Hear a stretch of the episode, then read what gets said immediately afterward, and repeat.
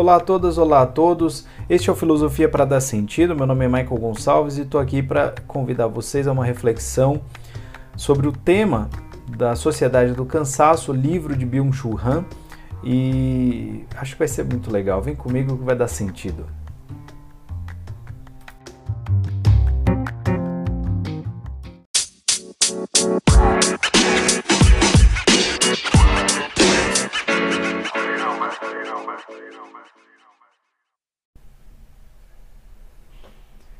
Então, diante de alguns pedidos da galera querendo saber mais sobre filósofos contemporâneos e pensamento contemporâneo, eu resolvi dar uma vasculhada e acabei pegando um tema que me interessava, eu queria ler mais já fazia um tempo e me debrucei nessa semana nessa leitura, que é o texto do Byung-Chul Han, um pensador sul-coreano, e ele tem um monte de livros rápidos de ler e interessantes, e um dos mais famosos é o Sociedade do Cansaço, e ele tem batido bem pontualmente em uma série de questões as quais eu tenho pensado, refletido, debatido com pessoas próximas a mim. Então pensei que seria pertinente a gente tratar desse tema nesse canal, por esse meio, e de repente pode ser uma reflexão que te ajuda a pensar coisas, refletir coisas. Quem sabe a gente produz algo de interessante aí. Quero fazer um itineráriozinho que não vai dar conta do livro todo, que não dá conta de todo o pensamento desse sujeito, que é um estudioso bastante interessante, que ainda está em ativa, que trabalha na Universidade de Berlim, na Faculdade de Artes, e fez filosofia na Alemanha e se debruça mais sobre a filosofia alemã nos seus estudos. É nascido na, na Coreia do Sul, mas ele se mantém fiel a uma tradição uma relativa tradição de filosofia alemã que trata bastante de ontologia, que trata da condição humana, que percorreu um caminho bastante aproximado do pensamento de Heidegger, que foi um dos pensadores que esse é, estudioso Han, vou tomar liberdade de chamá-lo assim, é, estudou mais, e também de Hannah Arendt, de quem ele se familiarizou bastante é possível observar bastante proximidade também com o pensamento de Jean Baudrillard, que eu já comentei no canal, tá certo? Então, vamos pensar um pouquinho a respeito, acho que tem algumas coisas legais nesse livro, forte recomendação. Para quem não é tão acostumado com leitura filosófica, talvez dê um pouquinho de trabalho, mas vale o tempo, vale o tempo. Então eu tenho umas perspectivas, Vou falar brevemente do primeiro e do segundo capítulo do livro e vou fazer uma reflexão sobre a questão da contemplação no final. Então fica comigo até o final, eu acho que vai ser bem interessante. Se você gostar do conteúdo, é, dá um like, compartilha, ativa o sininho, se inscreve no canal, manda para os amigos. Se você não gostou, também manda para os inimigos, que, como diz a máxima do teatro, vale tudo, né? Bom, gente, então para começo de conversa, eu já disse que ele faz leituras que se aproximam bastante da psicanálise, da estética. Então, de vez em quando, ele trata de temas que vão tocar questões psicológicas ou psicanalíticas, e é bem interessante a abordagem que ele faz. Ele não é profundo nas suas explicações dos problemas em si, por exemplo, ele cita a síndrome de burnout, ele faz uma análise, ele faz uma reflexão, mas ele não fica é, se detendo nos sintomas, na descrição, não é esse o trabalho dele, é mais fazer uma análise do impacto disso na vida contemporânea. Ele é um filósofo da contemporaneidade ou de uma relativa pós-modernidade, o termo é controverso, né? Ele está falando da nossa vida no nosso tempo, tá certo? E se você se aproximar da teoria dele, você vai ver que tem tudo a ver mesmo. Bom, ele começa dizendo no seu livro que nós já passamos da era bacteriológica e da era viral. E aí, realmente, esse momento que nós estamos passando mostra que não, né? Que apesar de nós termos bastante qualidade para nos imunizar contra é, vírus e bactérias diversos, evidentemente há uma sombra, e ele mesmo admite isso, há uma sombra que deixa a humanidade com medo, que é a possibilidade de uma pandemia global. Isso ele escreveu em 2002 e depois de novo em 2010. E, meu, olha aí, estão, como estamos, né? Em que situação estamos? mas ele, ele pensa que cada época tem as doenças que caracterizam os sofrimentos das pessoas em determinadas épocas, e no caso da nossa época, ele acredita que há mais doenças neuronais, que ele chama daquelas doenças que atingem o espírito da pessoa, a alma da pessoa, a mente, depende do termo que atinge você aí. Então, o lance dele é perceber, a jogada dele é perceber que existe sofrimento e é sofrimento interior. Esse é o grande sofrimento do nosso tempo que vai pautar as nossas relações, que vai pautar a nossa vida. Não é que as outras doenças não sejam importantes, elas são, mas elas talvez tragam menos discussão e menos temáticas e menos transformações nas nossas vidas, porque para lidar com as doenças, o século passado já teve um projeto muito bem claro, muito bem estabelecido. É, o que ele está dizendo é TDAH, ou síndrome de hiperatividade, é, os transtornos de personalidade, ou até mesmo a síndrome de burnout, que ele detalha um pouquinho mais, serão marcas do nosso tempo. Se a gente vê cada vez mais, a gente vai continuar vendo cada vez mais e mais essas questões. E quem trabalha em escola como eu sabe que de fato é, é bastante comum a hiperatividade, cada vez mais comum. E quem lida com RH, com o mundo do trabalho, sabe que o burnout é uma sombra importante. Né? E ele analisa como e por que isso está se tornando cada vez mais recorrente. E na visão dele, tem uma certa estrutura da sociedade, da vida comum, da vida coletiva, que faz com que isso seja mais recorrente, que faz com que isso seja mais poderoso no nosso tempo, seja uma, um dado importante com o qual a gente tem que lidar. Então, quando ele fala de uma sociedade que não é mais viral, não é mais bacteriológica, mas que enfrentará problemas neuronais, ele está falando disso, tá certo? Ele vai fazer uma análise de que a imunidade, a imunologia, ela ataca o diferente, né? ela ataca o corpo estranho. O sistema imunológico ele vai enfrentar, de certo modo, o corpo estranho. Nós estamos num tempo do corpo atacando o próprio corpo, das doenças autoimunes, no tempo da, do corpo tendo que enfrentar o mesmo, porque a violência não vem de fora, ela vem de dentro. Porque o sujeito foi convencido a criar os mecanismos de contenção, de controle, ele mesmo, sobre ele mesmo. Né? Então é uma pressão que tem o estímulo externo, mas que ela se realiza muito forte e intensamente pelo próprio sujeito que acredita que aquilo é necessário. Então é pressão interna. Ele vai falar que é, estamos numa era em que o excesso de positividade gera transtornos, gera sofrimentos.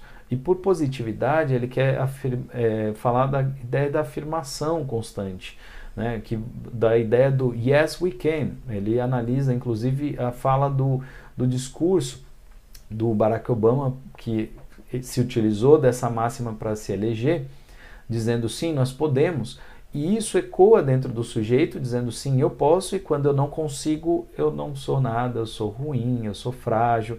Né? Então, esse discurso do eu posso, eu posso, eu posso, eu devo, eu devo, eu faço, eu vou fazer, ele, ele é perigoso, porque ele precisa vir armado de outras proteções para que seja mais saudável. Né? Na visão dele, ele, ele faz algumas análises e ele aponta alguns caminhos possíveis. No final, eu quero apresentar um. Mas ele mostra que a maioria das pessoas, ele reflete que a maioria das pessoas não está pronta para lidar com isso, não está pronta ainda para enfrentar essas diferenças que estão postas, porque a maior, maior parte dos adultos foi educada dentro de uma sociedade disciplinar, na passagem de uma passagem disciplinar uma sociedade disciplinar para uma sociedade que não é mais essa sociedade do não, da negação. Você não pode, você não deve. Né? Essa sociedade que tem uma marca patriarcal, parental, que define os lugares, que define as estratégias com algumas instituições bem definidas e claras. é uma sociedade descrita por ele diferente da do Michel Foucault, que falava muito das prescrições, das interdições, do não pode, não pode, não pode, tá certo? Lembra muito da Guerra Fria, que tinha o inimigo externo, o inimigo claro. Agora nós estamos numa era em que os inimigos não estão claros, não é tão simples identificar quem é o inimigo, né? Também é uma época, como diria o próprio texto, parafraseando Jean Baudrillard, é, é a era da agonia pelo mesmo. Quem vai fazer violência, quem vai atacar, não é o outro necessariamente, é o mesmo, é aquele que é igual, é, é perece pelo igual. Né? E o corpo não reconhece que é diferente, então ele não se imuniza contra o igual. Olha que doido isso. Né? Então é o, é o problema de que nós estamos numa sociedade em que todo mundo percebe que precisa tomar as rédeas da situação e todo mundo é igual, igualmente potente. Né? Todo mundo tem que empreender, todo mundo tem que desenvolver, todo mundo tem que trabalhar muito, tem que ser criativo, tem que ser super produtivo. Sem o devido trabalho interior, pode ser bastante arriscado, pode ser implosivo, né? pode ser problemático porque vai acumulando tensão interna e pode gerar a explosão, o tal do burnout, é, o esgotamento, a, a, incapacidade de seguir adiante, né? de lidar com aquilo por mais tempo. Né? Então, o excesso de positividade ele opera nesse lugar. Na visão de Han, o excesso de positividade é perigoso porque é excesso de afirmação. A falta de negatividade, ela representa a falta de pessimismo, por exemplo, que gera cautela, representa aquele, aquela negação saudável que é o estabelecimento dos limites, a percepção de que a partir daqui eu não posso ir mais, a partir daqui eu, eu, eu, eu passei do limite. Então, é, a questão da positividade ela não é aquela positividade do vai dar tudo certo, vamos acreditar, né? É, é mais que isso.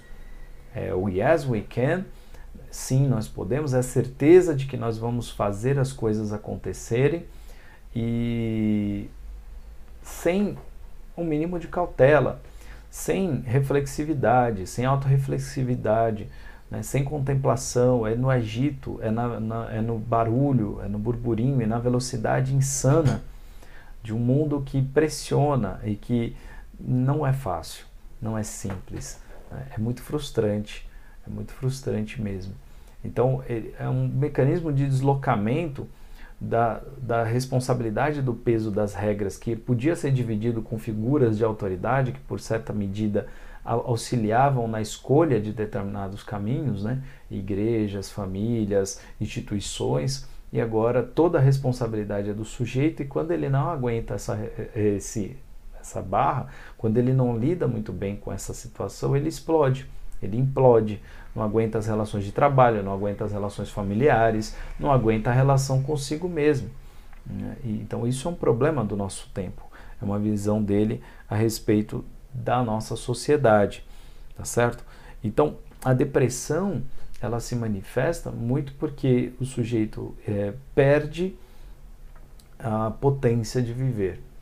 Porque o sujeito que está indo para o mundo não é o super-homem Nietzscheano, né? é uma outra coisa, é o carcereiro de si mesmo, é um panóptico dentro de si mesmo.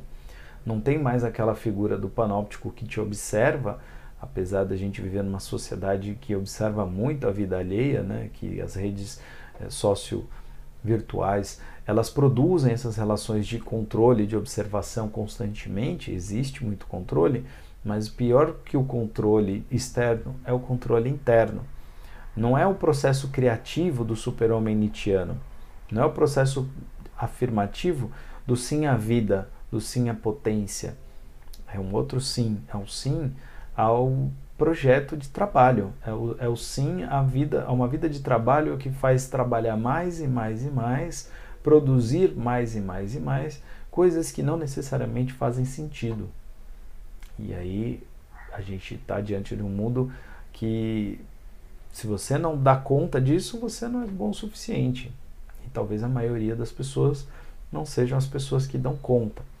Né? Então, pelo menos para refletir aqui. É óbvio que tem muita gente que se vira muito bem, que enfrenta os problemas da vida com tranquilidade, com leveza até, que consegue lidar com muitas coisas ao mesmo tempo, mas na visão do, do Han é importante que haja uma coisa de cada vez, que se trabalhe uma coisa de cada vez, que a gente dê atenção às coisas, que se demore nas coisas, que haja contemplação, que a velocidade, o ritmo das coisas diminua um pouco para que haja tempo para depurar as ideias, não se jogar de cabeça nas coisas com violência, mas com cuidado, com atenção.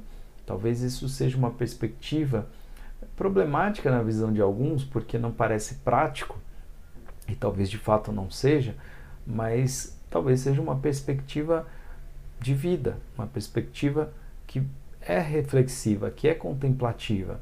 Né? Os antigos tinham isso muito claro, que era necessário até mesmo um certo luxo. Isso é, isso é a ideia de um certo luxo. Você ter tempo para pensar, para depurar ideias, você se dar esse tempo, dizer não a determinadas coisas. Não, eu não posso. Não, eu não vou. E tudo bem, né? Complicado dizer não e ficar tudo bem para muita gente, mas essa é uma perspectiva, uma perspectiva de buscar alguma negatividade que não é a negatividade do peso, da toxicidade, não é isso. É a negatividade de dizer não, a capacidade de dizer não, de esvaziar-se, não ficar preenchendo de coisas, não encher, encher, encher, só acrescentar, acrescentar, acrescentar, olhar a sua agenda lotada de atividades e achar que precisa encaixar ainda mais e fazer coisas concomitantes na visão do Byung-Chul Han. Isso não é um traço evolutivo, porque os animais é que precisam fazer muitas coisas ao mesmo tempo, fazer multitasking, né? Para poder sobreviver, precisam comer enquanto observam se não vão ser caçados naquele momento. A capacidade de fazer várias coisas, dormir com, com atenção, né? Dormir atento se não vai ter outra coisa ali. Então, na visão dele, o, traço evolutivo, a marca comportamental da evolução humana é você dedicar tempo profundidade às coisas. Dedicar atenção. Lógico que a atenção é um problema para muita gente. Tem gente que não alcança a atenção, vai ter dificuldade de ter uma atenção focada, mas né, cada um dentro dos seus limites, tentar buscar menos atividades, menos coisas ao mesmo tempo. Né? Não que eu, eu estou fazendo um milhão de coisas, né? Estou produzindo é, design, estou fazendo podcast, estou fazendo vídeo, mas eu tenho que achar um limite, eu tenho que perceber a hora de parar, de pensar o limite, porque em algum momento estarei cansado, talvez em algum momento estarei esgotado. E o cansaço não é necessariamente físico, de uma série de atividades físicas, de uma série de atividades mecânicas. Talvez seja um cansaço que eu não consiga mensurar porque ele é produto de uma história longa de atividades, de falta de reflexividade, de atropelos dos pensamentos, de falta de concentração, né, de falta de aceitação ou de amor por aquilo que você está lidando e vivenciando, né, ou eu estou vivenciando. Então, de tempos em tempos, um exercício filosófico importante seria tentar perguntar: estou contemplando? Estou me demorando nas coisas? Estou me dando o direito de parar? Estou me dando a oportunidade de dizer não a determinados projetos e coisas? Afirmar agora este é o tempo do descanso. Né? É uma sabedoria milenar o que aparece na Bíblia, por exemplo, no sétimo dia Deus descansou. O que, que isso quer dizer? Isso quer dizer que para uma determinada cultura, no caso a judaica, a judaica cristã, até mesmo entre os muçulmanos, existe um dia dedicado ao descanso, porque até mesmo a figura cósmica que dá sentido e movimento a tudo descansou. Isso não é aleatório. Isso é uma percepção de uma sociedade, de um grupo, é uma prescrição, digamos que seja uma prescrição transcendente, uma sabedoria superior por que não prestar atenção nisso? Por que não prestar atenção no ócio criativo que os gregos valorizaram e que levou a eles, levou esse grupo a, alcançar alguma coisa de interessante, a produzir algo de interessante, né? Qual é o, o valor que o budismo traz enquanto religião, enquanto cultura, o que, que o Zen budismo oferece, o que as meditações têm oferecido para as pessoas nesse tempo. Né? Então, talvez ali haja alguma estratégia. E do ponto de vista filosófico, não é possível filosofia né, em, na, na pura intensidade, no multi. Né? É lógico, tem pessoas que estão capazes de reproduzir, de dar aula, de debater, de discutir, que são pessoas ativas, mas sem contemplação talvez fique um pouco mais complicado. Né? Essa é uma perspectiva que o Han trabalha e que eu penso né, que talvez haja exceções e limites, mas bastante interessante para a gente pensar. E aí, o que você achou? Você concorda? Você discorda? Eu fiz aqui um ensaio, não é um, uma leitura perfeita, uma leitura de alguém curioso que está descobrindo o pensamento também dele. Eu estou lendo outros textos e é curioso ver como em alguns textos ele fala de alguns pontos de vista, em outros ele já pensa de, de outra forma. A visão dele da pandemia agora recente é um pouco diferente de quando ele escreveu Sociedade do Cansaço, mas ainda continua uma obra incrível, potente, cheia de boas referências. Se você quiser se aproximar dessa obra, né, vá, ela é legal, procure e-mails, pergunte para mim também, eu vou ter o maior prazer de te ajudar, de te orientar nessa leitura, de tirar dúvidas e até mesmo da gente entrar num debate, tá certo? Se você ficou até aqui, agradeço, curte, porque eu estou curtindo a sua presença, o seu contato, ok? Curte, compartilha se você está na plataforma de streaming de música lá do seu podcast, né, curte, baixa esse, esse podcast, ouve uma outra vez. Eu vou ficar muito contente de conversar com você nas redes sociais. Fico muito honrado com a sua presença até aqui. Fez sentido para você?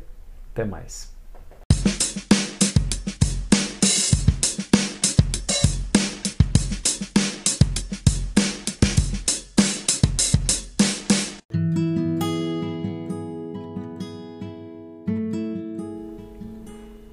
Eu quero fazer aqui um adendo, dois conceitos filosóficos. O primeiro deles é Panóptico de Jeremy Bentham e o segundo é o Super-Homem de Nietzsche.